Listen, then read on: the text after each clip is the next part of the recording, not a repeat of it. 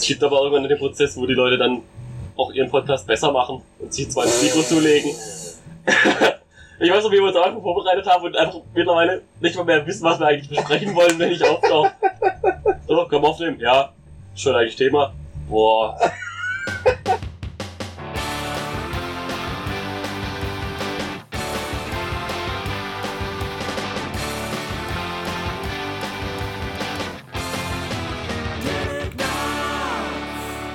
Hallo und willkommen zu Telegnarens, eurer monatlichen Castation. Mein Name ist Dennis, das Radiogesichte Müller und wie immer bei mir Sir Achim Echthold. Godzilla zum Großen. Unsere heutigen Gäste Kerstin Großhardt von Kekros Künste und Mario der Geiland Fehling von Dawn of Revenge. Unser heutiges Thema Nicolas Cage. Großer Künstler, Oscar-Preisträger, Friedensnobelpreisträger. Ich hatte mal die Fresse, ja. also, Außerdem hat er bei der Mini Super Mini Playback Show gewonnen und was? hat bei Takeshis Castle gesiegt. das, ja, das mit der Mini-Playback-Show ist gleich recht plausibel, gell? Weißt du, dass da Kinder auftreten? naja, die gibt's ja schon ewig, du Depp. Es könnte Ja. sein, dass der als Kinderstar schon mitgemacht hat. So wie, keine Ahnung, die Ische von, von Kickers, das Mädel da, diese Chloe Moretz oder wie die heißt. Achso. Die hat auch Cage war auch mal jung. ich würde sagen, Nicolas Cage war mal ein Kind, ich will nicht sagen, dass er mal jung war. ähm, Er war mal kleiner als heute, das kann man sagen. Also ich finde, grundsätzlich müssen wir so ein paar Sachen. Also äh, am Anfang müssen wir traditionell immer so die logistischen Sachen noch mal ein bisschen thematisieren, habe ich das Gefühl. Zum einen, das Nicolas Cage-Thema ist echt super und passt auch zum heutigen Tag, äh, als Tag der Aufnahme. Andererseits bereue ich es ein bisschen, dass wir das Thema versch- verschwenden, sage ich mal, wenn der Mario da ist. Oh. Weil Das klingt jetzt abfällig gegen Mario, soll es auch ein bisschen sein, weil Weil das das ist. ja, weil es das ist. naja, aber ich überlege gerade, der Mario hat eigentlich so, so gute Geschichten zu erzählen, dass man mit ihm vielleicht noch ein anderes Thema irgendwie machen sollte. Also ich finde es gut, dass er zur Einführung hier ist und dass seine, seine Telegnase Jungfräulichkeit ist quasi an Nicolas Cage verliert. Das ist schon schön, so weit. Ja, das habe ich auch schön gesagt, finde ich. Ja. Ist Aber es tut auch nicht weh, dass es nochmal sage. Aber ich glaube, wir brauchen nochmal ein Mario-eskes Thema für die Zukunft, nur dass wir das schon mal als vormerken, ja? Und dass es mal klar ist. Und Mario weiß auch nicht, ich glaube, hast du schon mal eine Folge gehört? Wahrscheinlich nicht. Ich auch. Doch, die erste. Warum macht Ja. man sowas? Ich verscheiße.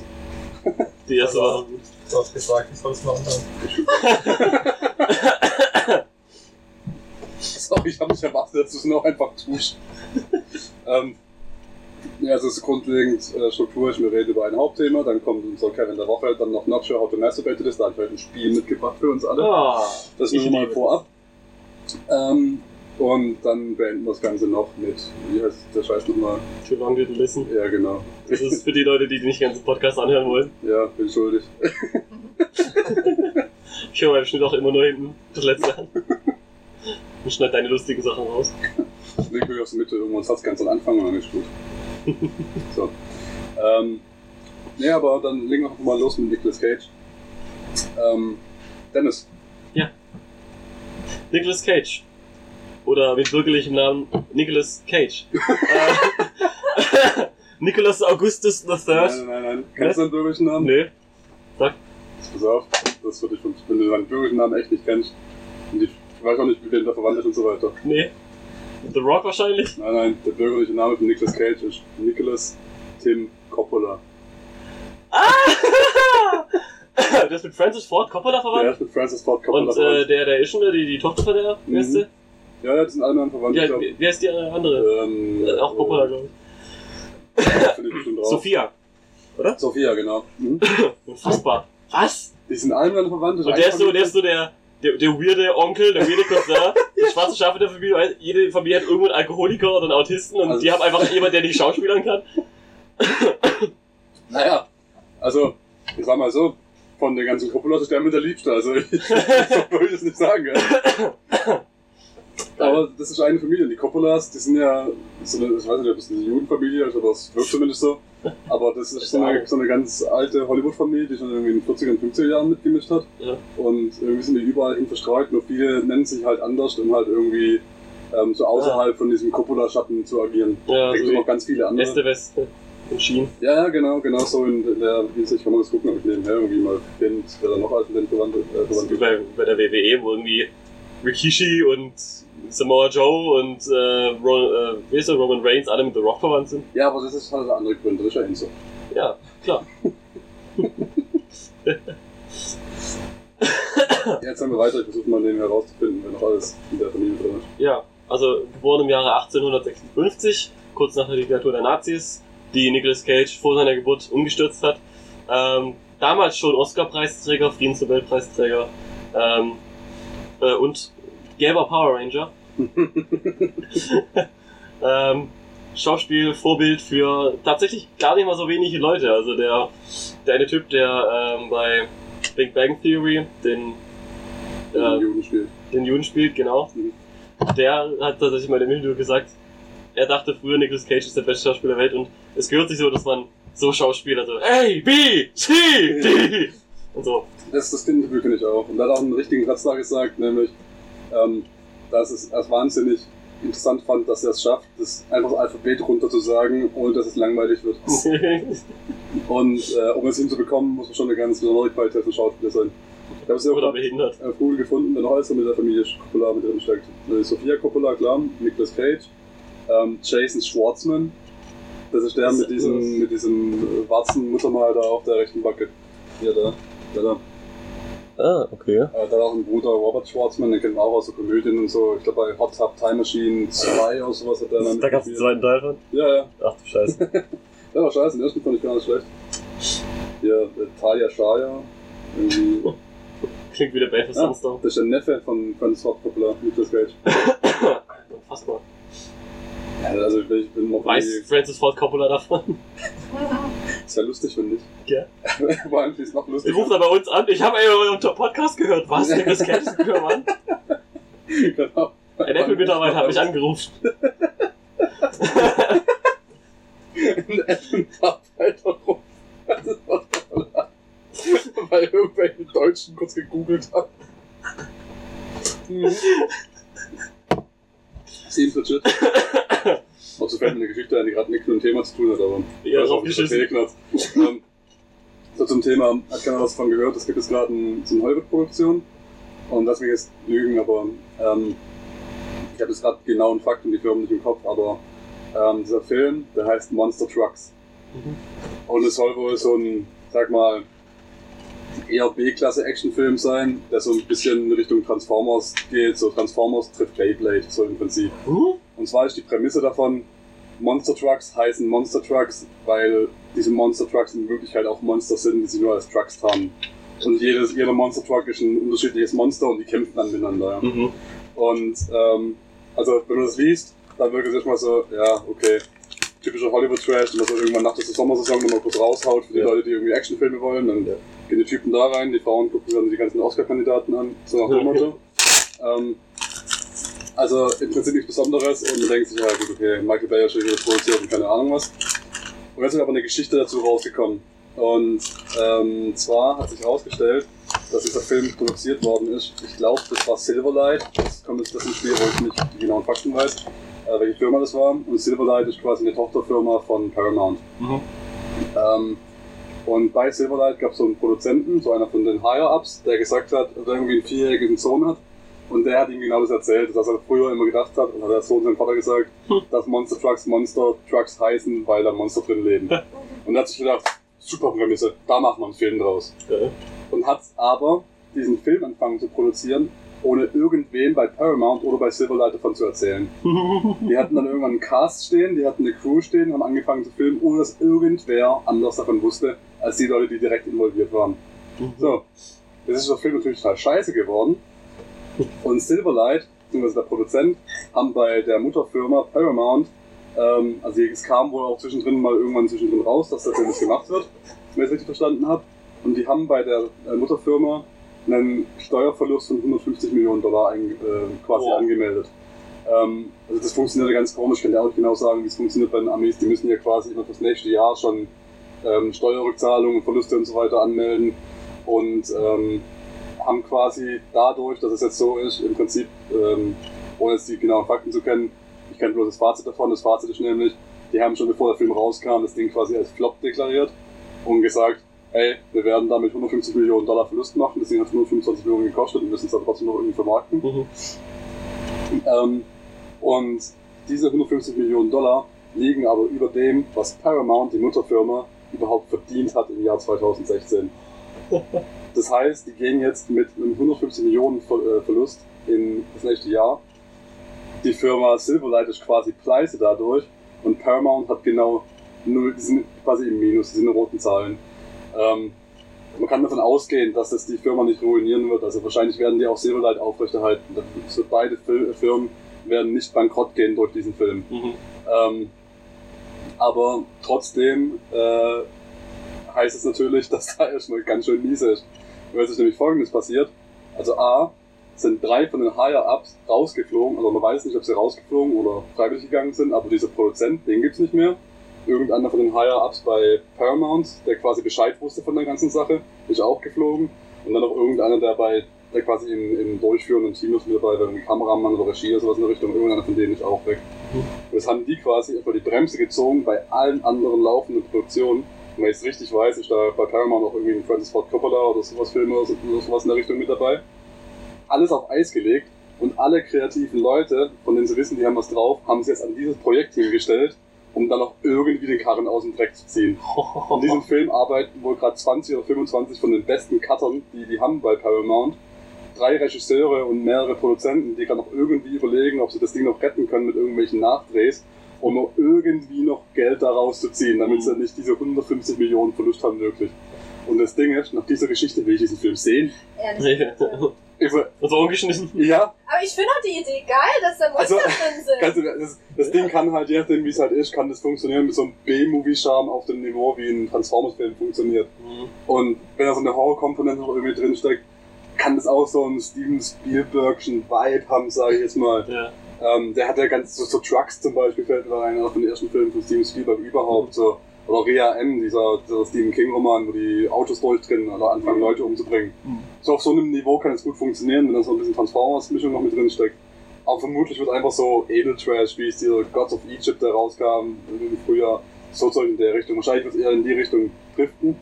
Aber es kann halt gut funktionieren. Das Ding ist, dieser Film reizt mich halt null nur von der Geschichte. Aber nachdem ich diese Hintergrundgeschichte erfahren habe, dass da quasi im Geheimen gemacht wurde und jetzt irgendwie so viele Leute dran arbeiten, um dieses Ding zu retten im Sinne von, wir machen es nicht ganz so scheiße. Das ist schon extrem gutes Marketing, ne? Ja, ich möchte Vor allem auch eigentlich. die Geschichte, dass dahin, dass da ein kleiner Junge, Ich- ein kleiner dummer Junge, ein 150 Millionen Euro äh, Dollar Verlust schuld ist. Genau. Da müsste eigentlich mindestens Hausarrest drin sein. Ja, ich wollte gerade du kriegst, riesen, kriegst riesen Ärger, Mister. Das könnte ja auch eigentlich sowas sein wie Pacific Rim, wo Monster sich auf die Fresse schlagen. Ja, genau. Also ich habe auch gedacht, Dieser komische Boxfilm mit den Robotern mit Hugh Jackman. also das ganze Setup hat mich eigentlich daran erinnert, wie ähm, Cloverfield äh, gestartet ist. Das war nämlich auch irgendwie so, dass J.J. Abrams mit seinem Sohn in Japan Urlaub war und dann war er irgendwie in einem Comicbuchladen in Japan und dann war so eine riesen Godzilla-Statue und der Sohn wollte die unbedingt haben. Da ist ihm eingefallen, hey, guck mal, Amerika hat sowas irgendwie gar nicht. Das sind irgendwie alles ausländische Produktionen. Mach ich selber mal was sowas in Ja. Richtung. Und so ist Cloverfield quasi entstanden. Nur halt, das ist halt quasi, sag mal, die Meta-Idee, die entstanden ist bei ihm in seinem Kopf und hat daraus eine Geschichte entwickelt und nicht, oh, das ist eine gute Geschichte, die mir gerade erzählt. Und was passiert dann am Ende? Dann kann ich mit dem Drehbuchautor gleich umgehen und mir kann ich eine Geschichte erzählen. Also ich finde, die könnten dieses Projekt am besten retten, indem sie einfach sagen, wisst ihr was? Ist eh schon am Arsch, jetzt machen wir ein Konzept daraus, dass das Ganze scheiße ist. Mhm. Und wir sagen einfach, Vierjähriger hier, schneid mal den Film zu Ende. okay, ich bring meine Bastelschere. Vielleicht ist es aber auch wie bei Krieg der Welten und es ist nur ein PR-Gag. Oh, Das kann aber auch gut sein. wahr. Also so oder so, behaupte ich mal, 15 Jahre gehen noch rum und dann bekommen wir äh, eine, eine, eine, eine dramatisierte Version als Film von dieser Geschichte. Ja, ja. Regie Ben Affleck, ich sag's gleich. Da muss aber auch Matt Damon die Hauptrolle spielen. Das. Ja. Nee, er mit dem spielt den Film. Apropos komplettes Desaster, Nicolas Cage. Sehr schön. keine Diskussion, Ich habe gerade was gelesen. Nicolas Cage hat einen Sohn. Der dann Maschinenbahn spielt. Moment. äh, Scheiße, Doch, Spoiler. sein doch Sohn Cage heißt Machine. Weston Coppola Arcade Cage und der ist äh, Sänger in der Orient Oriental Metal Band Arsch Anubis. Mhm. Da gibt's auch geile Bilder von denen am roten Teppich. Und sein Sohn irgendwie komplett in Black Metal Schminke und so weiter. Hm. Gut. Ich hätte ja Cage Against the Machine vermutet. Gut. Nicolas Cage. Ähm, genau. Also, das Ding ist, Nicolas Cage ist ja erst in den letzten Jahren so ein bisschen, soll ich sagen, in die, in die Trash-Schiene abgedriftet. Aber nicht mal so, dass er nur noch Trash produzieren würde, da gibt es ja tatsächlich viel Mühe mit seinen Filmen. Ähm, aber alles, was er gemacht hat, so in der Retrospektive, wirkt halt einfach so ein bisschen trashiger. Aber das kommt halt einfach auch von seinem besonderen Stil. Und das finde ich halt auch wieder merkwürdig, weil äh, ich sag mal, Nicolas Cage verbinde ich jetzt am meisten mit der Ende 80er und 90er Ära Ja. von Filmen. Ähm, und da gab es ganz, ganz viele Schauspieler, die halt in dem Zeitraum oder danach so durch ihre spezielle Schauspielart berühmt geworden sind und das dann so ein bisschen etabliert haben. Ähm, und dadurch auch berühmt geworden sind, also durch das Besonderes einfach zu machen. Heutzutage ist halt so, im Prinzip spielt jeder das Gleiche. Mhm. Guck dir einen Actionfilm an, jeder, jeder Hauptcharakter in irgendeinem Actionfilm ist im Prinzip. Ein Clone, John von, ein Clone von Ja. John McClane oder so. Ja, genau. Wenn es nicht gerade ähm, äh, entweder hier, wie heißt er? Äh, der, wo Ant-Man gespielt hat, Paul Rudd. Wenn es gerade Paul Rudd ist oder der von Parks and Recreation, der andere halt. Nick Offerman? Du hast hinter dir irgendwo Jurassic World stehen. Ah, ähm, Chris Pratt. Chris, Chris Pratt, genau. Ach, stimmt. Ja. Die sind noch ein bisschen was Besonderes, weil sie einfach so einen gewissen Witz und so einen Humor haben.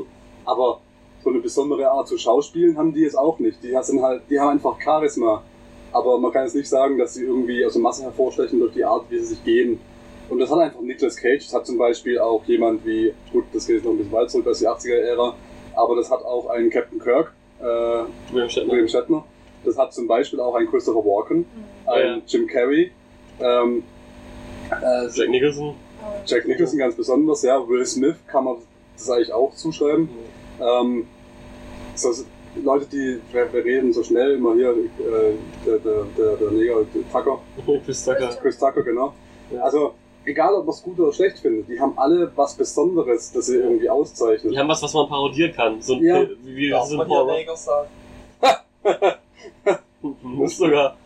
Es steht drunter an der Tür, du musst dreimal Neger sagen, wo du rein Wir darfst. haben hier eine umgekehrte Negerkasse. Es ist äh, wie bei wie bei Min von Moria, sprich Neger und tritt ein. ähm, Neger. Oh, hi Mario, komm doch rein. Schön, dass, schön Ja. dich zu sehen. oder halt auch so ein, ähm, es ist so ein, so ein Tim Roth fällt mir noch ein, oder? Oh ja, ja. Ähm, die haben einfach alle was ganz Besonderes. Das sind Entweder, auch richtige Typen. ja, richtige, Charaktere. also es sind wirklich Charaktere, die halt schon, ohne dass sie eine Rolle spielen, haben die schon eine gewisse Persönlichkeit. Arnold Schwarzenegger, Sylvester Stallone, Ja. das sind alles Typen, die, die haben einen Charakter außerhalb von den Charakteren, die sie spielen. ja. Bei Chris Pratt, der ist im Prinzip der Typ in Interviews, den auch, der, der auch im Film ist. Ja. Ähm, und das Lustige ist, jeder von diesen Typen, die ich gerade aufgezählt habe, die haben es irgendwie ge geschafft. Ja. Ja. Noch heute sind sie Legenden quasi. Ja. Und Nicolas Cage ist die Lachnummer geworden. Und das finde ich ein bisschen schade, weil ich finde die Art, wie er das, was er da macht, finde ich eigentlich extrem geil. Ähm, ich habe mal, das erzähle ich gerne äh, immer wieder mal, ich habe mal ein Interview gesehen mit Nicolas Cage.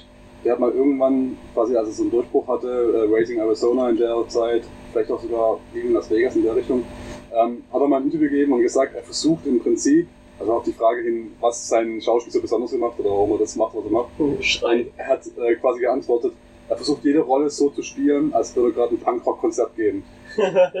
Und es trifft extrem gut, so Ja. diese spontanen Wutausbrüche, wenn er einfach Ja. anfängt rumzuschreien und diese ausladenden Gesten die ganze Zeit.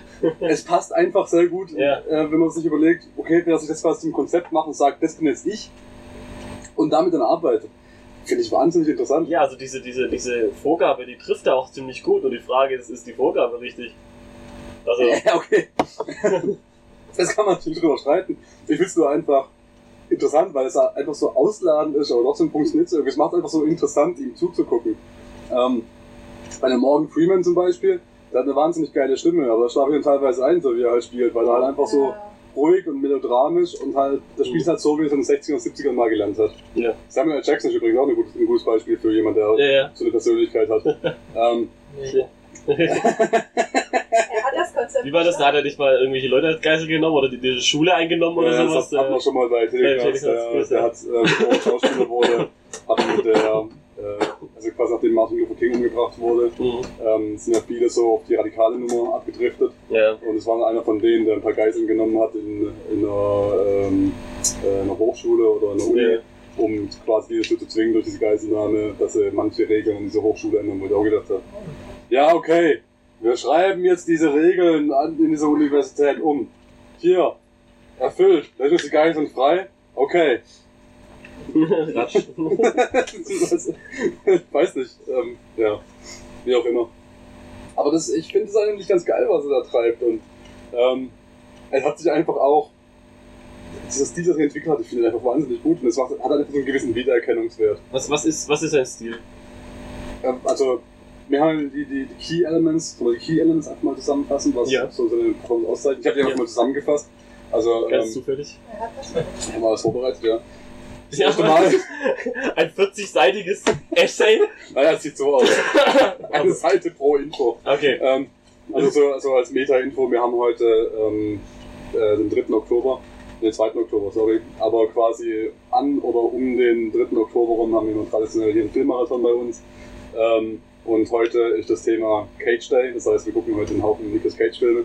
Werden wir nachher auch nochmal genauer thematisieren und im Zuge dessen äh, habe ich quasi die, die Kernelemente von Nicolas Cage rausgefiltert. Ich habe mich quasi hingehockt und die Sachen studiert und mich mit nichts anderem mehr beschäftigt als Nicolas Cage und Scheißen, die letzten paar Wochen. Und ähm, ich weiß nicht, ob ich jetzt klüger oder spürer bin als vorher, aber auf jeden Fall Lauter. sind das. ich kann nur noch mit ausgestrecktem Arm auf Leute zeigen. Und damit sind wir auch schon bei den Kernelementen von Nicolas Cage. Also Kernelement Nummer eins ist im Prinzip, er schreit gerne. Ja. Also, ähm, das wurde auch mal ganz schön formuliert in irgendeinem von den Clips, die ich gesehen habe, dass Nicolas Cage Actionfilme speziell immer zwei Kernelemente äh, ähm, bedienen müssen. Eins davon ist, sämtliche Dialoge werden entweder geflüstert oder geschrien. Das ist Saturday Night Live, das habe ich gesehen. Ja. ähm, was war das zweite? Keine Ahnung, er brennt, glaube ich. Ich weiß es nicht. Dann muss er brennt. Also irgendwie irgendwas ist. Irgendwas ist, ist aus einer Fantasy-Welt oder so. Oder? Ja, ja, genau. Aber ja, äh, das ist im Prinzip so eines von den Elementen, wie man sagen kann, dass einfach spontan diese Wutausbrüche kommen und einfach mitten im Satz anfängt zu schreien und einfach komplett die Stimmung vom, äh, von, dem- von dem Dialog sich wechselt. Ja, ja. Äh, ja. Also zum Beispiel, äh, wenn er bei Six Sense mitgespielt hätte, I see dead people right now! Das zweite Kernelement, ich weiß nicht, das ein ist, aber er schlägt auch gerne Leute. Relativ willkürlich meistens. Ja, machen wir weiter. Er referenziert gerne Elvis. Also das, das ist mir auch aufgefallen. Ähm, ich habe jetzt die Filme noch nicht wieder komplett durchgeguckt, eher mal so durchgesetzt und geguckt, ob es quasi so ins Credo reinpasst. Mhm. Aber er ist wohl großer Elvis-Fan. Und äh, wenn er quasi ähm, spontan irgendwas einbaut in den Dialog mit dem Film, dann ist meistens auch irgendeine Elvis-Referenz mit dabei. Ja. Vielleicht schreibe ich es auch ins in er den Vertrag mit rein. Film auch mitgespielt? Äh, war Bruce äh. Nein, das war so ein relativ ernster Film. es war, glaube ich, Crime is King mit, Ja. mit äh, Kevin Costner. Ja, mhm. genau. Können, ich weiß nicht, ob Das ich war ja da nicht. total Elvis-like. Ja, die sind ja als Elvise Ja, rumgelaufen. Roman, Genau. Ich weiß nur nicht, ob Nicolas Cage da mitgespielt hat. Ich hab ihm das in wünschen. Erinnerung. Vielleicht als Leiche im Kofferraum oder so. Ich habe auch, I am dead right now in the trunk! ich hab auch gelesen, er war mal mit der Tochter von Elvis zusammen. Oh, Verheiratet. mit der Priscilla, Ja, die der Michael Jackson geheiratet hat. Ja. Wow. Also mit der war er auch mal verheiratet, drei Monate oder so. Okay, das sagt schon einiges über die aus, dass es von Nicolas Cage direkt zu Michael Jackson geht. Das ist schon krass, wenn man von Nicolas Cage zu einem weißen Neger geht. Ja. also entweder hat er sie komplett verdorben auf alle Zeit oder einfach nur Werbung gemacht. Ich weiß es nicht. So, Psychopaths, doing your wir right. sind beim nächsten Element. Wenn Nick Cage, äh, ich den ersten sechs Stunden vorlesen, nicht mit Qualität. äh, Nicolas Cage äh, zeigt gern mit ausgestrecktem Arm auf etwas bzw. jemanden. Mhm. Vielleicht auch einfach so eine Elvis-Nummer, dass er einfach so auf die Acting von Ja, Elvis steht und das ja. macht er ja auch gerne auf der Bühne und ja. dass er so ein bisschen übernommen hat. Also mir fällt da spontan eine Fahrt auch aus dem, aus diesem Tempelritter-Film ein, wo quasi auf jemanden zeigt und dann gibt es eine schöne Kamerafahrt über seinen Arm auf sein Gesicht. Finde ich wahnsinnig gut. Er trinkt gern Dinge aus einem Martini-Glas. Das muss nicht immer Martini sein. Ich erinnere mich dran, dass er bei, beim ersten Ghost Rider-Film, glaube Jelly Beans oder sowas im Martini-Glas gefüllt hat, wenn ich es richtig weiß. äh, er kommt tatsächlich Also das ist, das ist verrückt, weil manche Schauspieler äh, spielen in 70 Filmen in der Lebenszeit mit und, und kriegen es nicht einmal hin, aber es kommt öfter als einmal vor, dass Nicolas Cage ein Doppelgänger, ein Zwilling oder eine andere Art von Nicolas Cage-Klon begegnet. Da fällt spontan eine Adaption ein. In, äh, in einem Ghost Rider-Film, da hat er quasi so eine, ich glaub, so eine, so eine Wahnvorstellung, wie er irgendwie mit sich selber streitet. Face Off. Ah, Also es sind schon drei Beispiele, ich glaube, es gibt noch mehr. in The Knowing sieht er sich zumindest. Oh ja, genau. Mhm. Er trägt gern absurde Bärte. Ja. Ja. Relativ auch zumindest unplausibles Gesichtsbehaarung. So, so ein kleiner Bart auf der Stirn oder so. Mal guck dir mal diesen Schnurrbart an. Deswegen habe ich das Bild ausgewählt. Ja. Aber irgendwie hat es was Edles. Es sieht ein bisschen aus, als. So, oh, das ist mein Color, der schon Zweiter Weltkrieg gefallen. Aber das Bild ist HP. Wir können ja noch ein schwarzes Band rummachen. Können auch als auf die Stirn schreiben. Was dann auch noch eine, eine Sache ist, die öfters einmal vorkommt in Nicolas Cage-Filmen. Ähm, das hat er, glaube ich, von. Äh, Gott, hat der Film mitgenommen? Adam Sandler. Ähm, glaube übernommen. Er trägt ganz seine eigene Garderobe für Filme. Also bei Adam Sandler ist er ganz extrem, da hat man wirklich so das Gefühl, er ist aus dem Bett gestiegen, zum Set gekommen, hat gesagt, ah, okay, Zeit zum Umziehen, Mhm. lass, lass laufen. Und Spielt, er wieder als SS-Offizier, das. meistens, wenn, wenn so Adam Sandler Filme anguckst, hat er meistens eine Jeans an und ein T-Shirt. Ja. Und äh, bei Nicolas Cage wirkt es auch sehr oft als, er hat sich die Gar- Garderobe selber ausgesucht. Ich weiß noch, dass er komplett äh, bei Bad to Talent, läuft eigentlich einen kompletten Film über mit einem deutlich zu großen Anzug durch die Gegend. Und was tatsächlich auch noch so ein Element ist, wir haben es gerade schon angesprochen, Nicolas Cage brennt gerne in Filmen. Und das ist auch so eine Sache. Auch da schaffen es viele Schauspieler, eine komplette Karriere hinzulegen, ohne einmal in einem Film zu brennen. Nicolas Cage hat Kick-Ass, Go zwei Ghost Ghost Rider, Rider-Filme, den Wicker Man, äh, was noch, also das sind dann schon nur vier. Ja? Ja. Ich glaube, bei diesen Und bei zwei von denen tut es die ganze Zeit. ja. Bei den Temp also da zwei verschiedene Temperaturfilme, muss man sagen. Da gibt es einmal diesen, der in Jetztzeit spielt, wo so ein bisschen ist wie hier Da Vinci Code, Ja. wo quasi irgendwelche, das ist so National Treasure heißt es, glaube ich, Ja, ja. Filme. Plus die, die Unabhängigkeitserklärung Ja, genau. wollen. Und dann gibt es nochmal einen tatsächlichen Tempelritterfilm, der heißt irgendwie Letzte Kreuzritter oder sowas in der Richtung. Spielt im Mittelalter, da spielt er einen Ritter. Und ich glaube, da verbrennt er auch am Ende. Da bin ich mir gerade nicht mehr sicher, aber ich glaube, da Ich brennt er. glaube schon. Ich glaube schon. Ich kann mal gucken. Und das andere ist das Vermächtnis der Tempel. Ja, Ja, das genau. Es gibt aber auch noch das Duell der Magier. Schießt er da nicht vorhin? Äh, ja. Ach, das kann auch. Nutzt einfach seinen Arm. der letzte Tempelritter war es nicht. Ist, Da war eine Hexe mit ist nicht The dabei. Last, The Last Night oder so im Original? Das spielt nicht auch Sean Connery mit oder so? Oder täusche ich oder bricht da ganz Äh, äh, eher so Ja. Ach so, okay, nee, dann, dann habe ich da was gelernt. Ja. Ich dachte gerade, da kann ich mich nicht dran erinnern. Den haben wir nicht im Englischfilm ge- äh, im Englischen richtig gut. Das ist kein geschichtlicher Fakt, faktischer Film. Das weißt du nicht. Filme, in denen Nicolas Cage brennt. Dot com. Das kann man schon- Oh, die Domain muss ich mir sicher. Oh, in Knowing brennt er auch. Ja, das ist, glaube ich, was er sieht. Ja. Ja, da hat noch fünf Filme, in denen er brennt. Also ist nicht schlecht, ja. Mhm. Also dafür, dass er irgendwie in 6% der Filme, die existieren, mitspielt und in davon wiederum 10% brennt er. Das ist ein guter Schnitt. Mhm. Das ist ein bisschen so wie äh, Sean Bean seine Rollen wahrscheinlich danach aussieht, ob er aussucht, ob er stirbt. Oder so. Ich habe nicht so viel Zeit. Moment. Bin ich auf Seite 15 noch drauf? Nein, gut. Aber in äh, Staffel 6 kommst du als Flashback wieder zurück. Ah, du hast mich gespoilert. Ich weiß es doch nicht. Das kommt genau. Also wenn, dann wäre ich Wahrsager, weil ich habe aber das Das ist nicht so schlimm, weil da wird er von einem anderen Schauspieler gespielt. Okay. Von Nicolas Cage als Sean Daniel Day-Lewis als Nicolas Cage, als Sean Bean. Jetzt kommt das alles Lustige. Der Nicolas Cage hat also, Na endlich. hat auch gewartet, ja.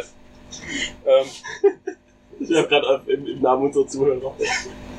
das eigentlich Interessante ist, Nicolas Cage hat es eigentlich geschafft, so diesen Spagat aus ernsthaft guten Film. Also, der hat ja einen, einen das hat sogar einen Oscar bekommen, ja. Und ich meine, das muss man sogar hinbekommen, mit so einem Status oder so einem Ansehen einen Oscar noch zu bekommen, Mhm. weil der Oscar ja vorher war, bevor es so ein bisschen abgedriftet ist. Aber äh, für Liebe in Las Vegas hat er einen Oscar bekommen. Ähm, und äh, obwohl er diese, diese Hollywood, sag mal, ähm, Dramenproduktionen gemacht hat, die auch wirklich irgendwie kritischen Erfolg bekommen haben, hat er dann trotzdem noch so Actionfilme gemacht wie Con Air und so weiter. Also eigentlich so ein bisschen auch dieser, dieser klassische Verlauf von so einer Hollywood-Karriere. Mhm. Aber die Filme, die er gemacht hat, was Philipp Seymour Hoffmann auch so ein bisschen immer gemacht hat. Ja, oder? Der hat auch so irgendwie mal ja, was Trashiges ja, gemacht und dann mal wieder das so Sylvester Stallone ja auch, der hat mit Rocky angefangen, Oscar-Film und dann... Stopp oder meine Mami schießt. Ja, genau, sowas. Ähm, wo halt die Asche dann tatsächlich liegt. Ähm, und selbst diese Produktionen, die er gemacht hat, waren alle so ein bisschen irre.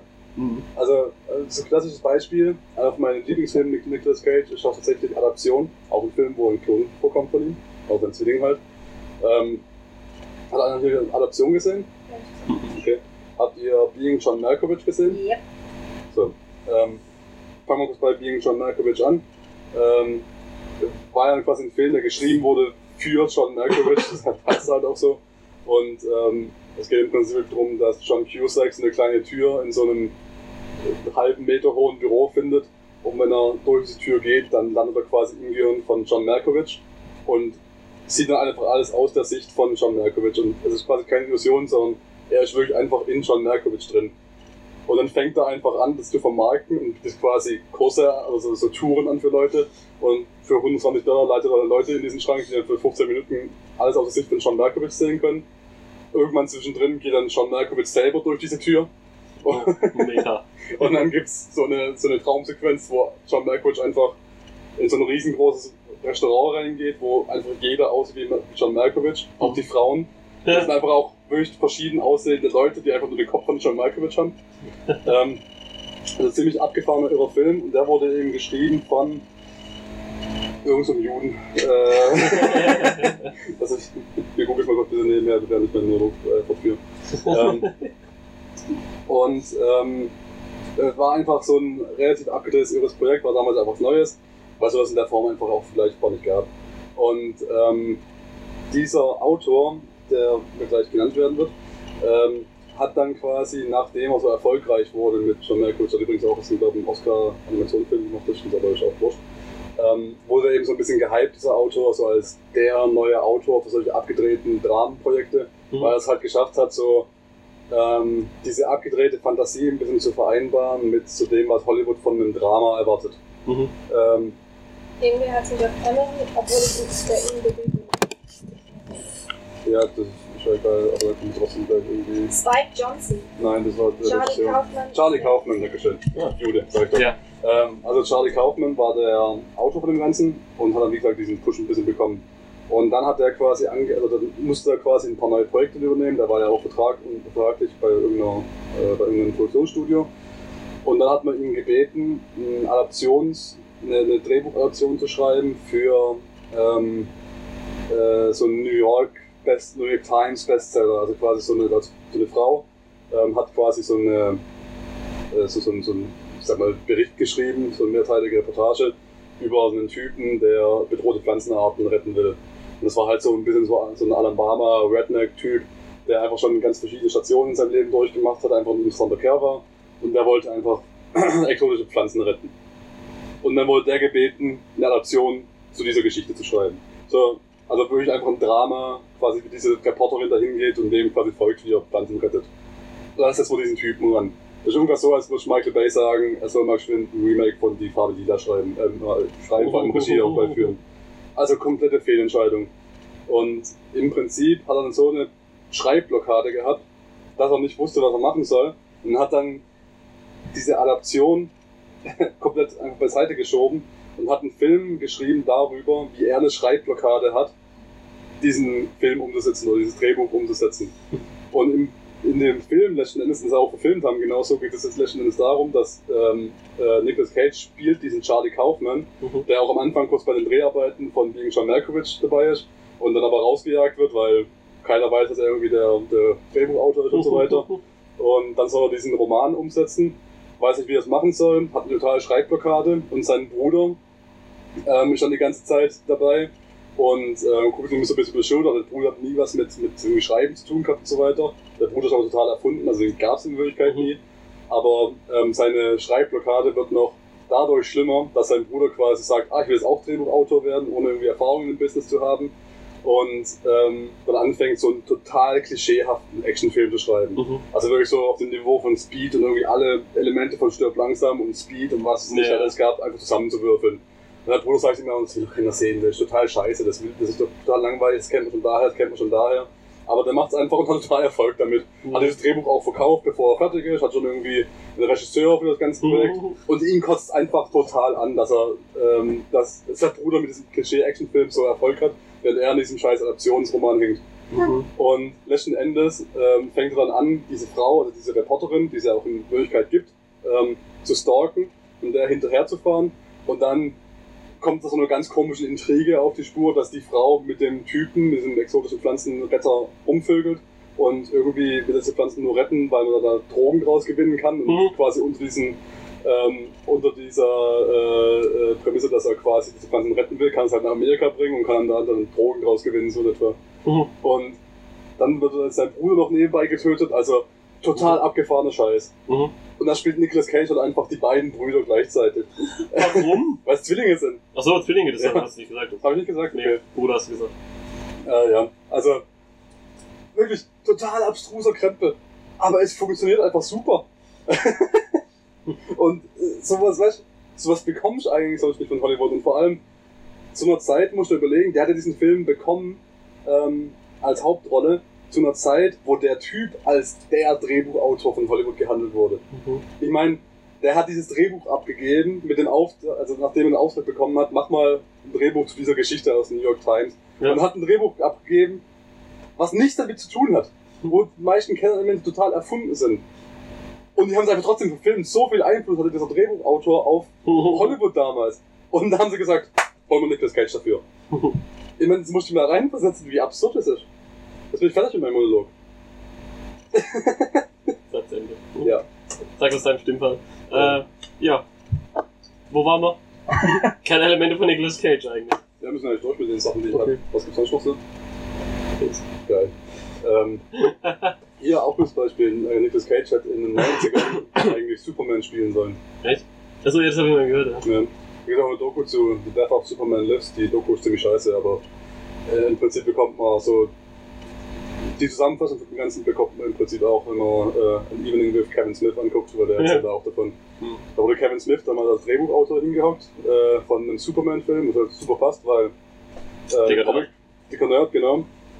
Ähm, und sie haben halt gesagt, wir wollen einen Superman-Film, der nichts mit dem bisherigen zu tun hatte. Also Superman im All und Hm. äh, Kevin Smith auch einen Auftrag bekommen von den Produzenten. Ähm, er soll doch irgendwie gucken, dass Superman im dritten, Amt, äh, im dritten Akt einen Kampf mit einer Riesenspinne hat. Und irgendwo im Film auch einen Eisbär hat. hat er hinbekommen. Und lustigerweise, 15 Jahre später, in dem neuen Superman-Film von Zack Snyder, kommt ein Eisbär vor. äh, wo er zu seiner Fortress of Solitude geht, noch ohne Superman-Kostüm und dann quasi vom Nordpol läuft, da steht er irgendwo ein Eisbär rum.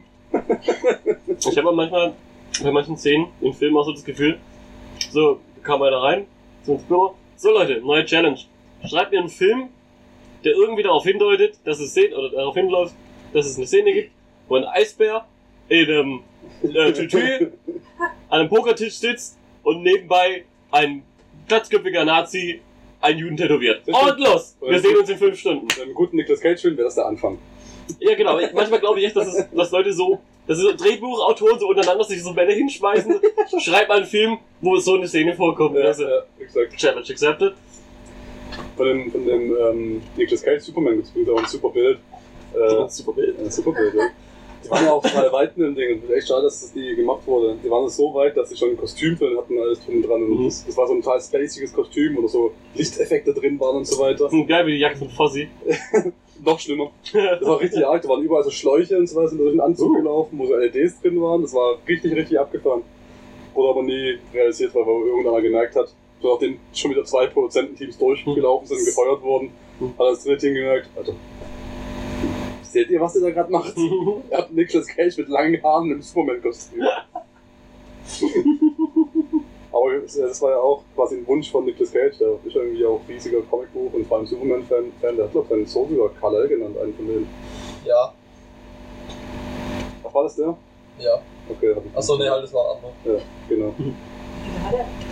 Ich glaub, drei, Mindestens zwei. zwei, glaube ich. Finden bestimmt raus, aber ich glaube, so wichtig ist auch nicht.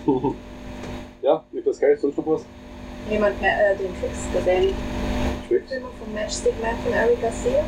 Da spielt er so einen notorischen, ähm, ja, so einen Tick-Typen.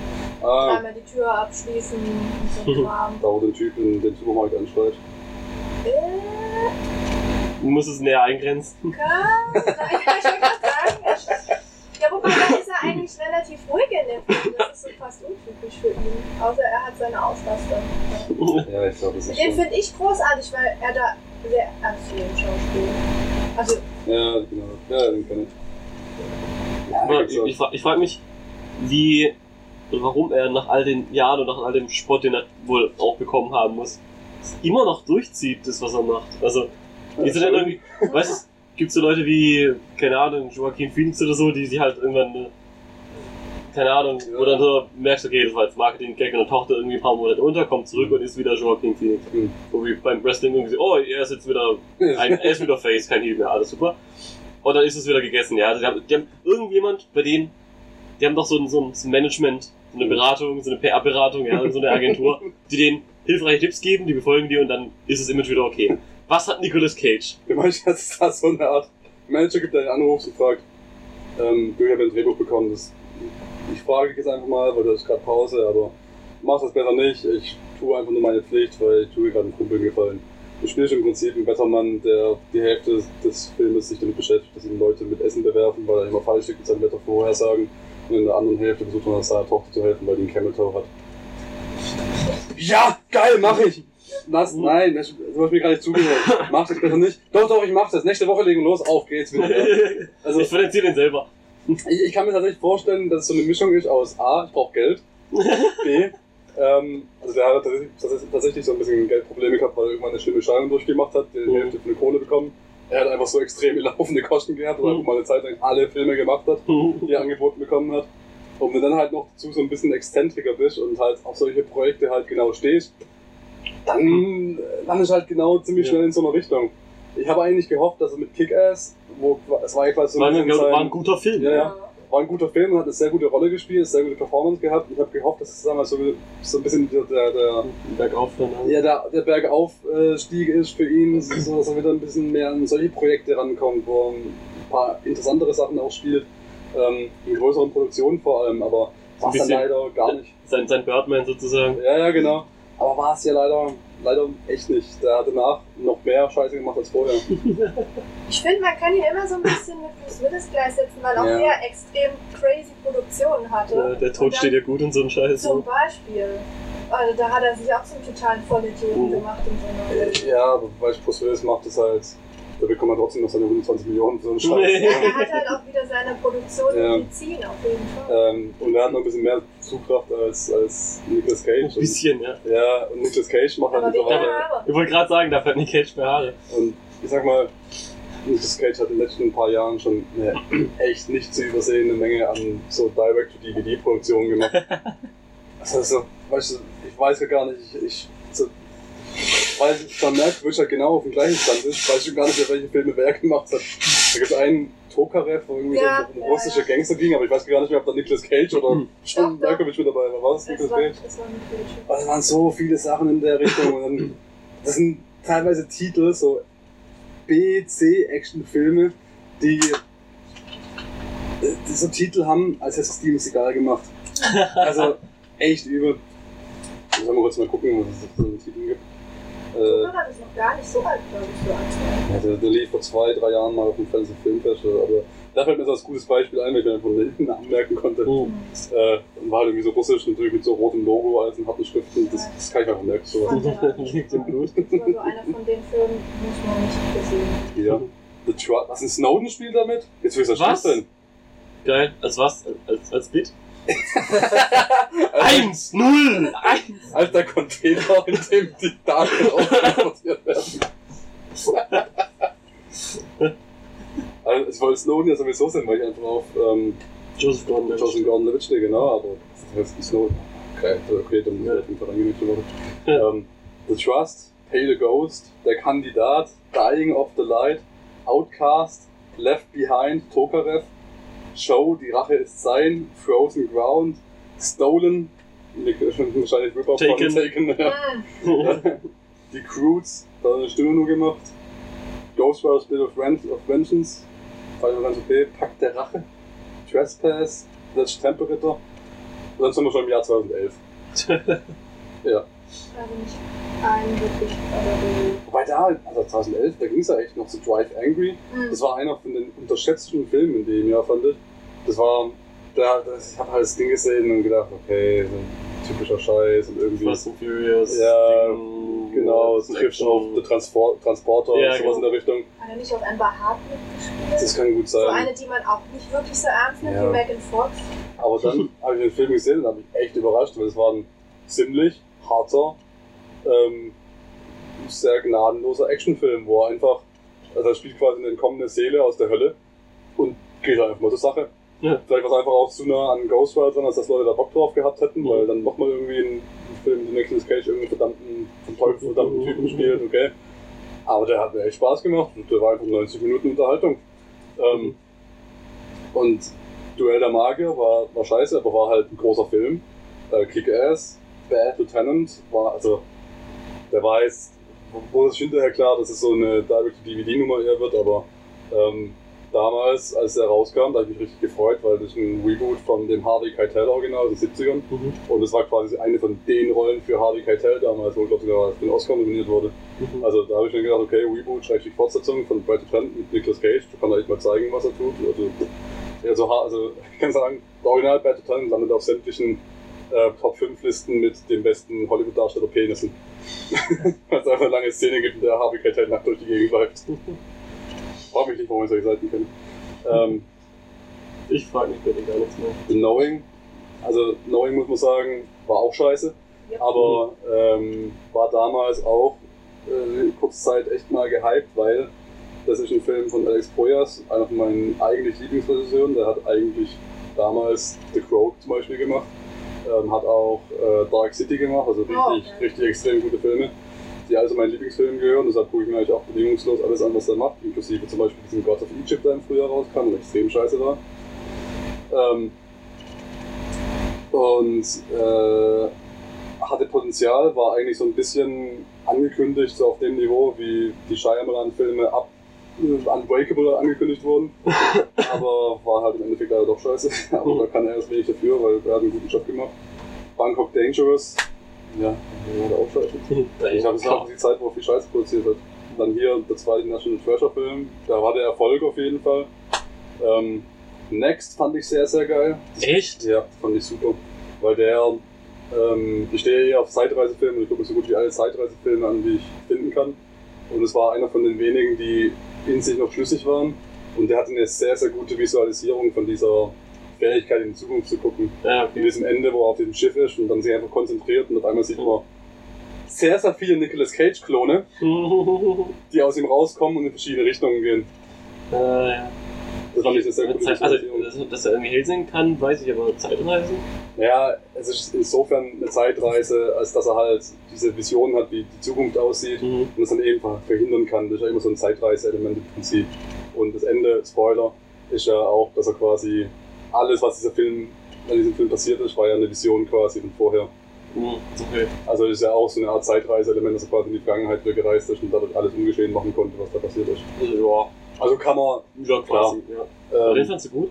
ich fand den ziemlich gut, ja. Also, Ich fand diese Visualisierung echt spitze, weil ich sowas, also da habe ich gedacht, das ist echt eine gute Idee, weil im Drehbuch stand da bestimmt nur sowas wie Nicolas Cage konzentriert sich und versucht rauszufinden, wo die Bombe ist. Mhm. Aber es dann eben so zu visualisieren, dass da so viele Nicolas Cages da rauskommen, alle in verschiedene Richtungen gehen. Mhm. Und dann gehst du quasi in die Perspektive, in die Subjektive von diesen Nicolas Cage-Klonen und jeder einzelne explodiert einfach, bis mal einer diese Bombe findet.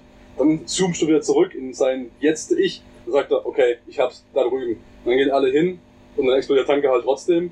Fand ich eine super geile Visualisierung, einfach das, das umzusetzen. Ähm, aber ich fand eigentlich, der war jetzt nicht super, aber so auf dem Niveau von so einem Zeitreise-Actionfilm in der Zeit, wo so Sachen wie Jumper und Mhm. äh, sowas rauskam, fand ich den noch an der Krone von den Filmen. War das sicher der Film, wo das Meme entstanden ist mit Nicolas Cage's Hair is a Bird, your argument is invalid? Das sein. das denn? Ja, ganz sicher. Hier Ghost Rider war auch eine Riesenproduktion damals. World Trade Center im Jahr 2006 einen Film über das World Trade Center zu machen. Mutig. Feuerwehrmann, oder? Ja. genau. Äh, Hat er da gebrannt? Lord of War. Oh, das ist ein Das ist ein richtig, richtig guter Film. guter Film.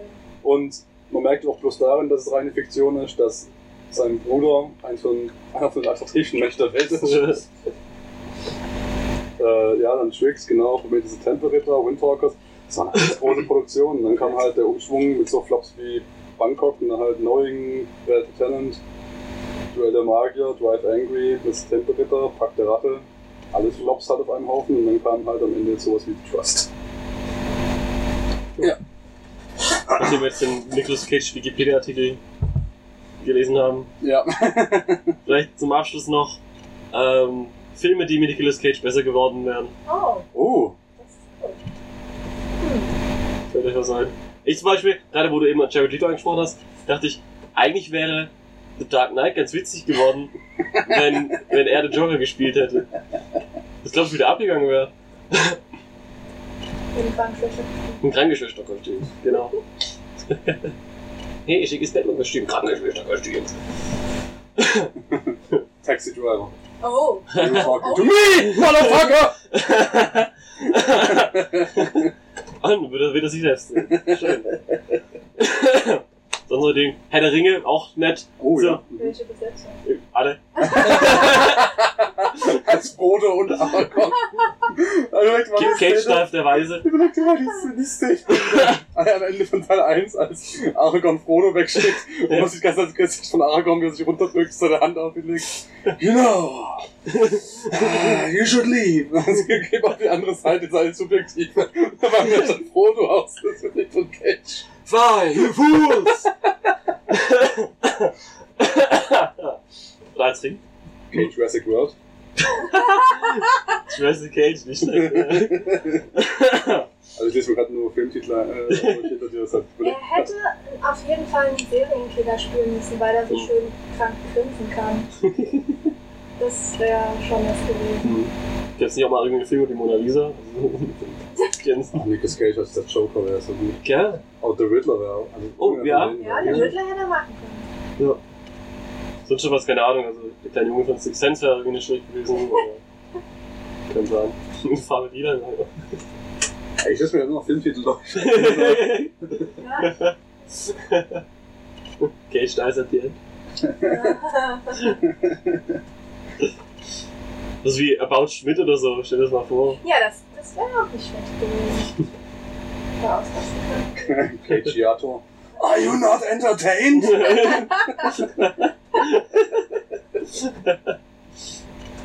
Hm, War ja schon noch Ideen. Hm, Der zweite Star Wars Teil. Nicolas Cage als Chewbacca. Er hätte mir als Kylo Ren gut gefallen. Wenn er die Maske abnimmt, das wäre ganz. Oh nein! Hello, Dad. Nightmare on Cage Street. Ja, genau, Serienkiller.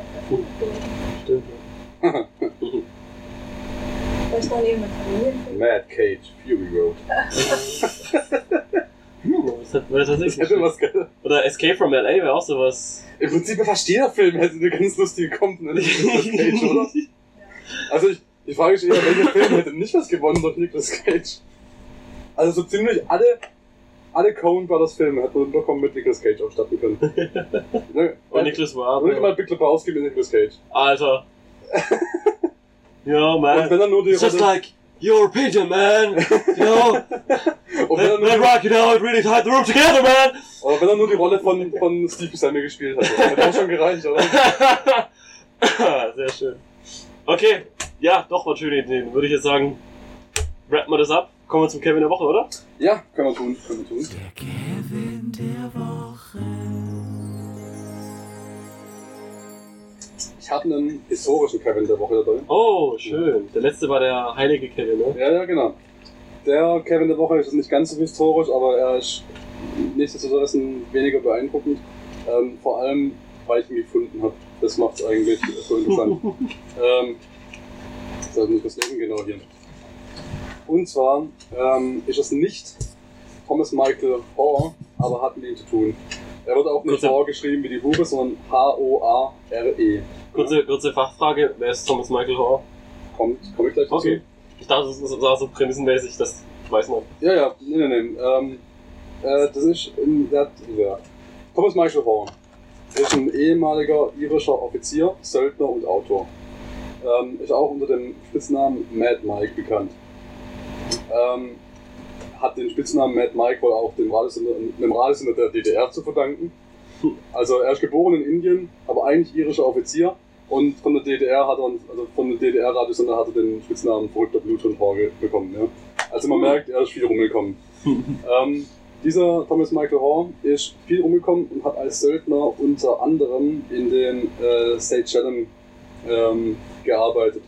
Ich kann dir halt ehrlich gesagt nicht mal genau sagen, wo das überhaupt ist, aber das ist eine Inselgruppe, so viel weiß ich. So. Ähm, das hat sich alles in den 70ern, in den 70ern zugetragen. Ähm, das hat auch, ich fasse es kurz zusammen, es ist im Prinzip was damit zu tun, dass es in den 70er Jahren einen Putsch gab da vor Ort. Ähm, das war wohl irgendwie auf französisches Gebiet noch teilweise. Ähm, jedenfalls gab es da einen Putsch, der Präsident wurde gestürzt, äh, es wurde noch einer gewählt und inmitten von diesem ganzen politischen Umschwung da in diesem Innenstadt, wo sich keine große Nation wirklich eingemischt hat, wurde der als Söldner gebucht. bezahlt so. ähm, und dann hat sich irgendwann Folgendes zugetragen. Am 25. November erreichte die Hauptgruppe der Söldner den Flughafen auf Mahé, Hauptstadt auf den Seychellen. Um keinen Verdacht gegen die große Gruppe körperlich fitter Männer aufkommen zu lassen, tarnten sie sich gemäß Horrs Idee als Biertrinkerclub mit dem Namen Ancient Order of Froth Blowers. In Klammern, alter Orden der Bierschaumbläser. Soweit so gut? Ja. Die vorher eingeschleusten Männer waren zum Abholen eingetroffen. Die militärische Auseinandersetzung wurde unerwartet eingeleitet, als der Söldner Kevin aus unerklärlichen Gründen zu dem zu verzollen Schalter ging und sein komplettes Gepäck durchsucht wurde. Eine Polizistin entdeckte die mitgebrachte AK-47, hielt sie aber für eine auf den Seychellen verbotene Harpune und wollte sie gegen Quittung beschlagnahmen. Also wir haben gerade schon mal einen doppelten Kevin der Woche. Ja? Wow. Wir haben da einmal einen Söldner Kevin, der sich den 70er Jahren in, in einen Präsidentenputsch einmischen will. Es schafft, mit einer AK-47 auf ein Flugzeug zu gelangen und dann trotzdem so blöd ist, zum Zollschalter zu gehen. Und du musst dir überlegen, wir leben heute in der Zeit, trauen sich Leute mit mitgebrachten Muscheln nicht zum Zollschalter zu gehen, ja? Und versuchen das lieber ungesehen durchzuschmuggeln. Der hat mit einer AK-47 es geschafft zu landen und geht dann zum Scheißschalter. Und dann haben wir aber die Polizistin, die so eine Harpune hält. Wow. Wollte sie gegen Quittung beschlagnahmen. Erst ihr Kollege erkannte das Sturmgewehr. In der Folge lieferte sich der Söldner Kevin einen kurzen Schusswechsel mit der Polizei. Bevor sich die Söldner im Flughafengebäude verschanzten. Dabei wurde ein Söldner verwundet, ebenso ein Söldner durch Eigenbeschuss. Es wurde nicht erwähnt, welcher Söldner durch Eigenbeschuss verletzt wurde, aber ich kann mir das gut vorstellen. Wer der Schütze ist. Der Flughafen wurde aus der Nähe des Präsidentenpalastes mit einem rückstoßfreien Geschütz beschossen. Das heißt, wir haben dann nochmal eine Ebene des Kevins der Woche, weil du auf einmal sagst, wisst ihr was, Armee, geht mal hin, legt mal unseren Flughafen in Schutt und Asche. Und weiter wird die Geschichte tatsächlich nicht ausgeführt, aber ich fand es auf jeden Fall bemerkenswert, dass wir hier einen Kevin haben, der es quasi schafft, trotz bemerkter AK-47 irgendwie den Flughafen von einer Hauptstadt auseinanderzunehmen. So viel zum Kevin der Woche. Das war der Tarn-Kevin der Woche. Schön. Och, der hat mir jetzt gefallen. Der war nett. ja, der war nett. Ja, doch. Gut, gut. Schön. Vor allem frage ich mal, wie ich da drauf gekommen bin. Es war nur ein, also, ähm, ich, ich empfehle es jedem, äh, mal den Wikipedia-Artikel durchzulesen. Äh, Zitat von jemand anderem, dem sein Lebenslauf liest sich teilweise wie eine Komödie. Ähm, der hat durch alles mitgemacht. Also, wenn ihr mal suchen wollt, Thomas Michael Hoare, äh, Thomas Michael und dann Hoare, H-O-A-R-E. Auf Wikipedia findet man da jede Menge, auch einen deutschen Artikel. Viel Spaß damit. Ich habe die spontane Eingebung, dich zu fragen, wie du den gefunden hast. Keine Ahnung. Schön. Ja. Not sure how to masturbate to this. Auf geht's.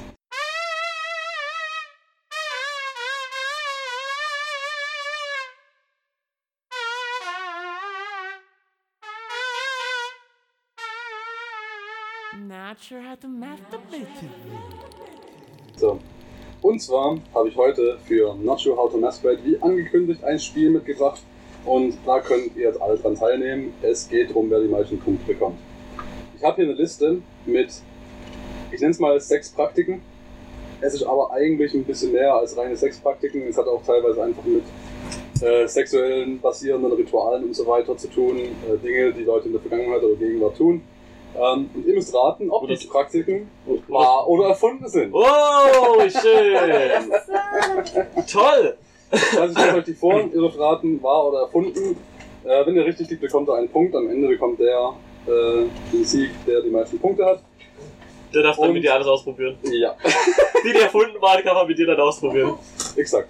Ich habe ein paar, ein paar leichtere dabei. Das wird vor allem Dennis sehr einfach äh, leicht fallen, weil er mich kennt. Toll, jetzt Ähm, bin ich unter Leistungsdruck. Ein wenig eingeführt hat in das Ganze. Deshalb, deshalb, oh, Also was du alles kennst. That's what she said. Tat. Ähm, ja, ähm, genau, ich lese es einfach mal vor und wir fangen mal das Leichtem an, damit ihr ein bisschen reinkommt und versteht, worum es geht. So. Ähm, das könnt nämlich die meisten auch kennen. Das heißt, wenn ihr alle gleich sofort die richtige Antwort. Nee. Sollen wir reinrufen oder fragst du uns? Wir diskutieren. Ich lese einfach vor und ihr sagt dann, was Sache ist. Ich suche mir jetzt mal was aus. Ich nehme doch nicht das, ich nehme was anderes. Ich nehme nämlich. Das ist gut, ja. Oh ja. Ähm, die Shudo-Praxis aus Japan. Jetzt können natürlich Stopp rufen und sagen, Japan auf Ja, jeden Fall. stimmt, ja. War. Aber ich lese trotzdem einfach mal vor. Im historischen Japan war es für einen jungen Samurai üblich, bei einem älteren und erfahreneren Mann in die Lehre zu gehen. Für eine bestimmte Anzahl von Jahren wurde er dessen Geliebter. Diese Praktik war als Schule bekannt und stand in den Kriegerkreisen im hohen Ansehen. Schule bedeutet Sitte der Jungen. Eure Meinung? Wow. Mario? Er überlegt sich gerade, was er muss. Ich weiß, dass es war, es war nämlich schon mal der Sexfetisch der Woche. Exakt, das Hättest du das Felix- der Woche. Hättest du Teleknarz gehört? Ich glaube, es war sogar das erste Not Sure How to Masturbate, das wenn ich es richtig weiß. Ah, ja, ja. Da haben wir das gehabt und die schwulen Nekrophilen. ja, die, die Stockenten, ja. So. Deshalb, sagen wir mal, es war einfach. Gibt dir ein bisschen Headstart, aber Ja. wir machen Das zählt jetzt einfach nicht, ne? Das können wir auch mal, genau. Das muss einfach nicht zählen. Ihr meldet eure Punkte selber. Wir machen weiter mit Nepal und das Ehefrauensharing. In den Himalayas gibt es eine verhältnismäßig große Geburtenrate, dafür aber sehr wenig Agrarland. Eine Familie, die mehrere Söhne gebärt, wird daher früher oder später mit dem Problem konfrontiert, dass sehr wenig Land auch noch zwischen mehreren erbberechtigten Söhnen aufgeteilt werden muss. Um dieses Problem zu beheben, gibt es dort eine einfache Lösung. Alle Söhne werden mit einer einzigen Frau verheiratet, die die Kinder jedes Einzelnen austrägt, damit die ganze Familie in einem großen, polyandren Haushalt zusammenleben kann. Puh. Ich glaube, es ist wahr, weil du dir das Wort Polyander nicht ausdenken kannst. Oder weil das ist, Ich sage, es ist wahr. Okay? Hey, Ich bleib auch bei wahr.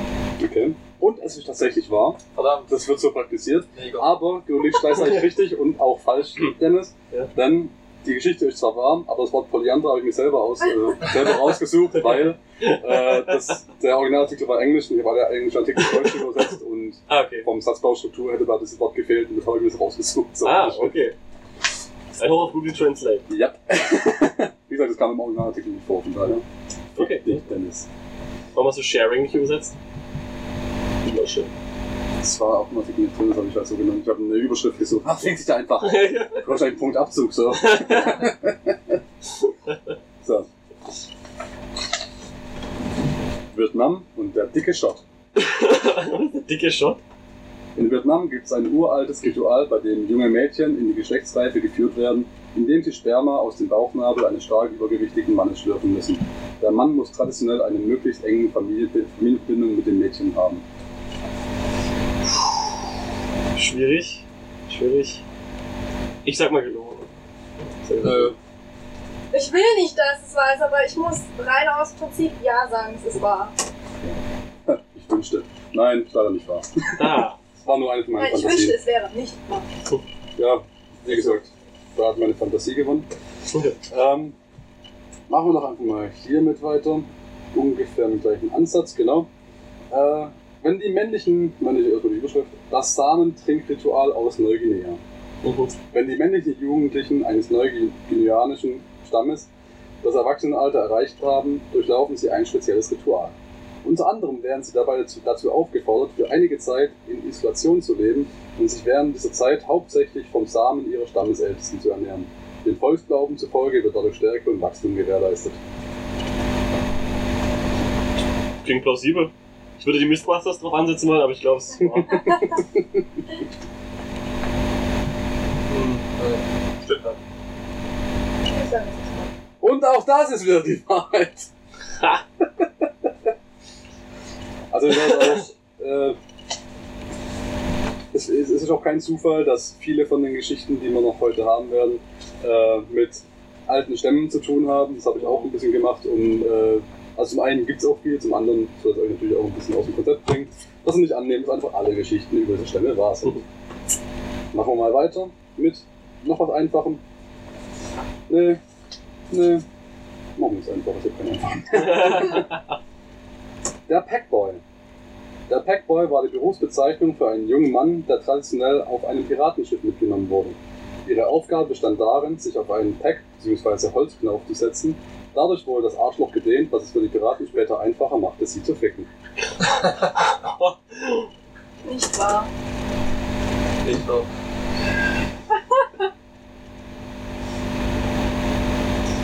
Ich glaube, es ist wahr und es hängt auch mit den Holzbeinen zusammen, die einige beraten haben. Aber das ist, falls ihr Das kein ist sowas von dermaßen wahr, das glaubst du nicht. Yes! Das wurde so praktiziert und zwar nicht nur unter Piraten, das haben teilweise auch Die Royal äh, Navy oder wie? Die Royal Navy wahrscheinlich nicht, aber es war wohl gängige Praxis, es so zu machen. Weil vor allem äh, die Jungs waren mega anspruchsvoll und äh, die Gefahr, dass ein Mädchen ihre Periode bekommt, war wohl zu hoch bei so einer langen Schiffsreise. Vielleicht war es auch so eine Art Aufnahmeritual, also der Praktikant. ja, Da hätte man gesagt, ja, hol mal einen Kaffee. Ja, da fahren wir gerade hin. Was mache ich denn dann bis dahin? Ja, dann setz doch einfach mal auf dieses Holzstück. So, dann hätten wir Islands Inzest-App.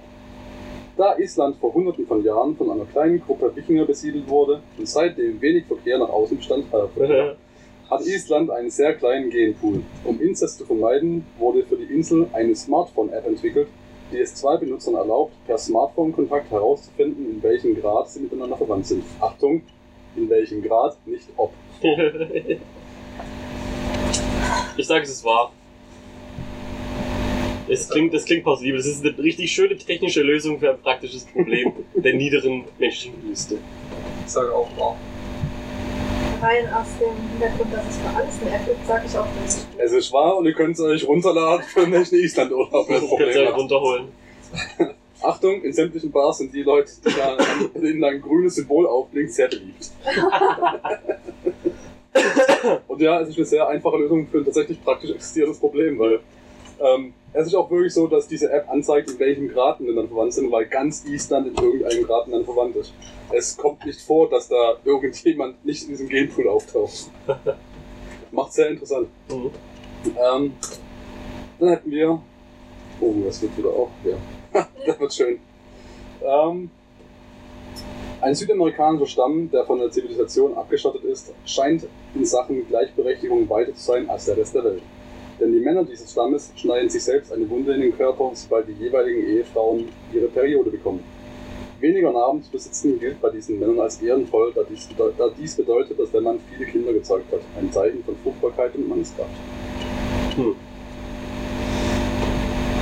Also es klingt an sich schon plausibel, ja. Dieses, ähm, Du Blute, ich blute. nee, das ähm, Angeben wollen von Männern. Also, ja, auch. Auf der anderen Seite, weißt du, was auch ein gutes Zeichen dafür ist, dass man viele Kinder gezeugt hat? Kinder! Ja, aber die kannst du nicht mehr mitnehmen. Doch.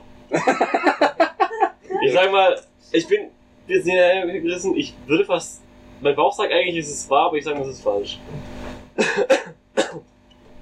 Falsch. Ich sag's stimmt. Und das habe ich mir ausgedacht. Sehr gut, Dennis. Ich habe, glaube ich, bislang alle, ne? Echt die, Na ja, echt die Nase vorne, ja. So das bisher alle, ja. Aber dann machen wir gleich einfach mal weiter mit Spank Like an Egyptian. Im alten Ägypten gab es den verbreiteten Glauben, dass Wasserstand und Stromstärke des Nils vom Samen des Gottes Atum beeinflusst wurde. Um diesen Gott milde zu stimmen, onanieren, onanierten, nicht mehr heute, sorry, onanierten die Pharaonen regelmäßig vom Flussufer in den Nil. Also allein das Bild für dich. so ein nackter Pharaonenarsch, Ohren hochgezogen, spankt da in den Nil rein. Also ich habe ja schon viel gelesen, was diese ganzen Themen anbelangt, aber so etwas habe ich noch nicht gelesen. Und ich glaube, Arthur war auch nicht zu jeder Zeit so, dass sie ihn angebetet haben. Ähm, ich sage, es ist falsch. Ich sag wahr. ich mit Unterreißungsdruck ähm, und anderem Druck, if you know what I mean. Ach, ich sag drauf schießen. Tja, und wenn du da Bücher drüber gelesen hast, du hast offensichtlich nicht diese Bücher gelesen, die ich gelesen habe, denn das ist auch eine wahre Geschichte. Würde auch in den Hieroglyphen überliefert. Ich habe die Hieroglyphe eines nackten Pharaonen gesehen, der in den Nil oraniert. Also durch die Google Ich habe alles gejagt. gesehen, jetzt kann ich glücklich sterben. Ich hoffe, dass es nicht so ein, so ein Hintergrund-Easter Egg von Indiana Jones war oder sowas. in der Richtung. Die Gefahr gibt's natürlich, aber Oh verdammt, ich habe daneben Moment, gib mir mal ein bisschen von der Mumie her. Ich muss mal abwischen. so. Wow, krass. Ähm, der Madhujara-Stamm aus Australien.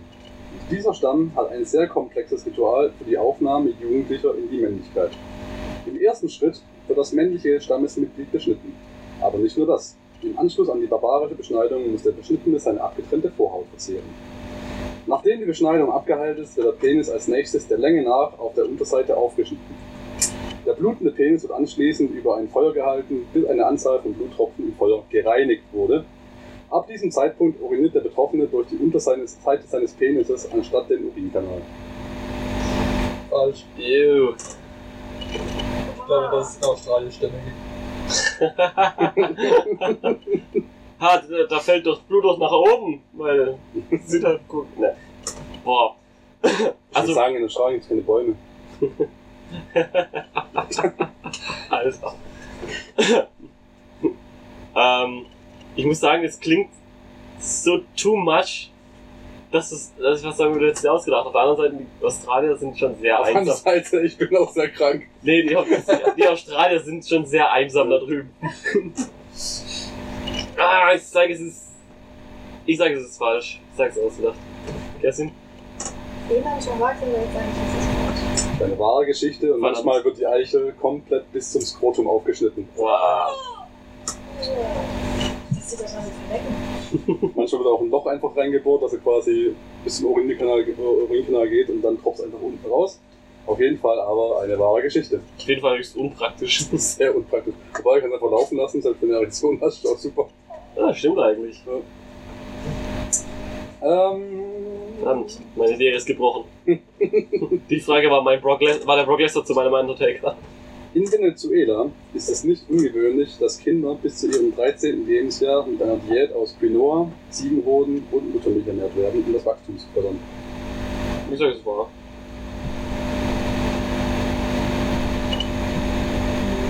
Fäden googelt.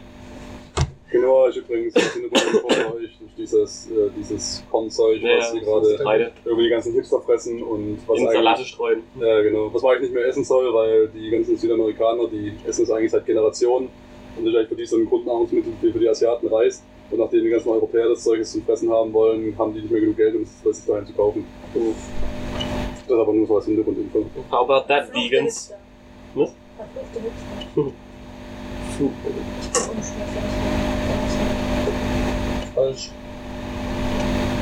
Ach Gott sei Dank. Und das habe ich mir ausgedacht. Okay. Ah. Yes. Auch so eine von meinen Fantasien. Ähm, Ja, der klang richtig böse. Ja. stolpert, besser nicht, durch Kolumbien. In, in Kolumbien gibt es einen alten Volksglauben, bringt ein Mädchen dort einen Jungen beim Stammestanz versehentlich zum Stolpern, so müssen die beiden Sex haben. Was bringt ein. Also in Zusammenfassung, äh, die haben da so einen Stammestanz, sage ich jetzt mal, also Ja. im Prinzip so ein, so ein, Bräuch, so ein Brauch, so ein, so, ne?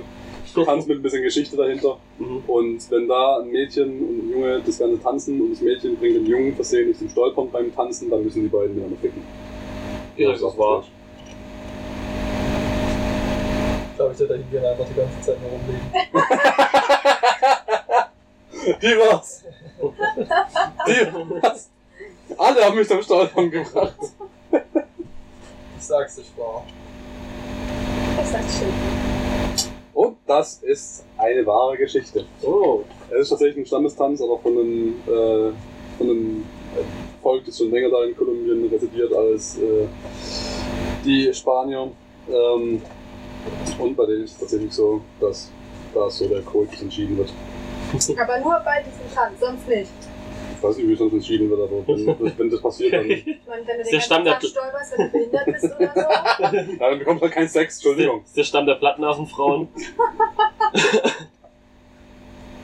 nee, Männer vielleicht. Penistau ziehen in, in einem antiken Griechenland. War Wundervoll.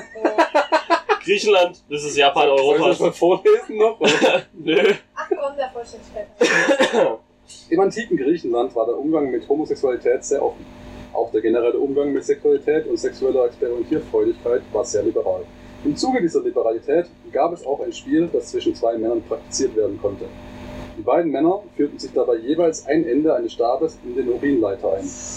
Und in den Urinleiter ihres erregierten Penises ein. Entschuldigung, habe ich vergessen. Wichtiges Detail. Sie begannen nun mit Ah. einem umgekehrten Tauziehen, bei dem es das Ziel war, sein Gegenüber über eine Markierung zu schieben. Alter. Also eine Art so, eine- so eine Art Einstraße. Oh, Falsch. scheiß Kriech nicht so lange, ist es wahr. Du sagst wahr, falsch? Sagst du? Äh, ich sage stimmt. Und das habe ich mir ausgedacht. Auch Ja. nur eine meiner Fantasien und Wünsche. Aber basiert tatsächlich auf einer Sexpraktik, die hat auch einen Namen. Äh, Steffen weiß noch, da haben wir letztens Was äh, gemacht? was von einem Kumpel nachgeguckt. ähm, aber so, also sagen wir, der offizielle Name davon ist Penis Sounding und ist tatsächlich ein verbreiteter Akt unter äh, vor allem homosexuellen Pärchen, dass sie einfach Sachen Und homosexuellen Bärtchen? Bärtchen, Pärchen, die sich Sachen in den Urinleiter einführen. Da habe ich mal ein tolles Gift gesehen von einem Typen, der eine Triple-A-Batterie im Urinleiter hat, die einfach rausgekloppt ist vorne. Ähm, es gibt aber auch ein Gift, das ich da nicht mehr gefunden habe, wahrscheinlich für heute äh, für den Podcast vorbereitet, in dem quasi ein Typ seinen Penis in den Urinleiter eines anderen Mannes einführt. Mhm. Hab's leider nicht gefunden, sonst hätte ich auf jeden Fall heute Abend auch die ganze Zeit laufen lassen. so als Bildschirmshow da hoch. Kannst du auch Arbeit machen. Ja. Also, leider falsch, aber hat einen wahren Hintergrund. Und dann haben wir noch. Moment, das habe ich alles, das habe ich alles. Jetzt muss ich mal gucken, ob wir alles haben. Ja, genau. Dann haben wir noch den hier. Die Marquesas-Inseln gehören zu den ostpolynesischen Inseln im Pazifik. Dort ist es sozial völlig akzeptabel, seine Eltern beim Sex zu beobachten. Sag bestimmt. Das soll ich auch. Ich auch. Und das ist natürlich auch eine wahre Geschichte. Ich habe den Urlaub schon gebucht. Und damit haben wir einen finalen Punktestand von Neun. Keine Ahnung, gibt's halt. Ich auch nicht mehr. du hast eh verloren. Aber ich glaube, Dennis hat auf jeden Fall gewonnen. Wie gesagt, mich zu kennen gibt einem da einen gewissen Vorteil. Hier schon. Generell nicht. Schön. Toll, ich freue mich immer, wenn du Spiele ist, ich mag das wirklich ganz gerne. Spieleabende mal anders. Ja. Kennst du so äh, Ravensburger Spielesammlung, nur so Bechtold-mäßig? Ja, ich, also ich, ich muss auch gestehen, ich mache es hier als Beta-Test für ein nächstes Spieleset, das ich mal rausbringe. so wie diese 88 Spiele. 88. ähm, Diese, diese Spiele, das diesmal gehabt mit Schach Ja. und Dame und dann von Remus Ja. ja. noch ein Mühlebrett drauf. Und Genau, und auch Halma nur halt mit den Spielen, die wir bisher hatten. so, so, so ein Stab, den kannst du dann umklappen und dann wird er länger und dann kann man sich gegenseitig den Penis anfügen. Ja, ja, genau. Und dann so auf der einen Seite gibt es so Karten, auf der einen Seite von der Karte ist dann so dieses Spiel mit äh, Sexpraktiken, hier war oder falsch. Und die Karte dann klickt, man auf einmal das Spiel Serienmörder oder. Schauspieler aus den 60er Jahren. wow. Ja. Hm. Ich, ganz ehrlich, ich freue mich. Ich, könntest du eigentlich echt mal machen, sowas. Das ist, Kannst mal den, Leuten von Secret Hitler vorschlagen, ob die es rausbringen. ja, mach's doch mal. Ganz ehrlich, das, da gibt's einen Markt für. So, das ist schön. Äh, noch zum Abschluss von Not to Ja. Masturbate to this, der random Spruch aus dem Necronomicon. Genau, wir schließen ab mit dem Random Spruch aus dem Economicon, mit einer von unseren Gästen, zu welchen Random Spruch vorlesen. Ach, wieso nicht? Okay, dann nehmen wir einfach mal hier ein. Ich habe hier einen vorausgesucht. Fünftens, Marabas. Der fünfte Geist ist Marabas. Er ist ein großer Präsident und erscheint zuerst in Gestalt eines großen Löwen. Doch dann, auf Wunsch des Meisters, nimmt er menschliche Form an. Weißt du, was für ein langer Satz? Vor allem ist es eine total gute Beschreibung für Donald Trump. Bei Präsident dachte ich auch direkt daran. Also Donald Trump. Er antwortet wahrheitsgemäß über verborgene und geheime Sachen, dann ist es nicht. Er verursacht Leiden und heilt sie. Auch gibt er Weisheit und Wissen in den Way too long, I didn't listen to a single word. Ach, ja, was haben wir heute gelernt? Ich habe gelernt, ähm, dass ich hoffe, Nicolas Cage akzeptiert als nächstes einen Film, in dem er seinen Klon, seinen Penis in den Penis einführt. Dass sie aus dem Dschungel in den Dschungel, nur aus dem Penis in den Penis. Schön. ich habe gelernt, dass ähm, äh, wenn Exhibit Nicolas Cage kennen würde, würde er ihn in einen Käfig packen, because your dog heard you like cages, so I put Cage in a cage. Put in cage, right? So. Mario, was hast du halt gelernt? Du hast ziemlich eklige Fantasien. Ich habe gelernt, dass er ziemlich plausible Fantasien hat, dass er ziemlich eklig ist. Ich hoffe, dass. Ich habe gelernt, dass ich hoffe, dass äh, Nicolas Cage einen Monster Monster Truck spielt. Ich habe gelernt, dass es äh, in einem Stamm in Papua-Neuguinea in Ordnung ist, wenn ein Söldner namens Kevin Nicolas Cage beim Sex zuguckt. Ich habe gelernt, dass ich hoffe, dass Nicolas Cage mir beim Sex zuguckt. Ich habe gelernt, dass wenn Nicolas Cage bei Gods of äh, Egypt mitgespielt hätte, er einen äh, Nido äh, masturbiert hätte. Ich habe gelernt, dass ich die falschen Bücher über Erzalte Ägypten gelesen habe. Ich habe gelernt, dass wir mal einen Film über das alte Ägypten mit Nicolas Cage drehen sollten. Ich habe gelernt, in diesem Film sollte ich nicht plus onanieren, um Nicolas Cage gnädig zu stimmen. Du, solltest eigentlich auf den, auf den Fluss zeigen, schreien. Nicolas Cage gnädig zu Und der Fluss fing an zu brennen. Sehr schön, das, das war Teleknarz, ähm, war schön. Äh, wie wir Sir Achim Bechtold, unsere Gäste, die Gästin und der Feeling. Äh, wir bedanken uns fürs Zuhören, lieber Apple-Mitarbeiter, und äh, wir geben dir mal noch die Nummer von Francis Ford Coppola. Das war Teleknarz, wir freuen uns aufs nächste Mal. Bis dann.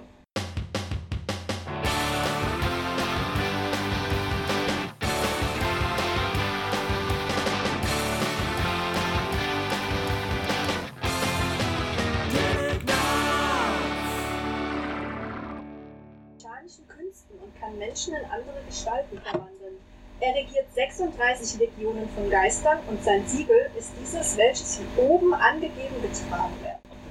Ich habe heute gelernt, dass ich die Random-Sprüche aus dem Necronomicon wieder selber vorlese.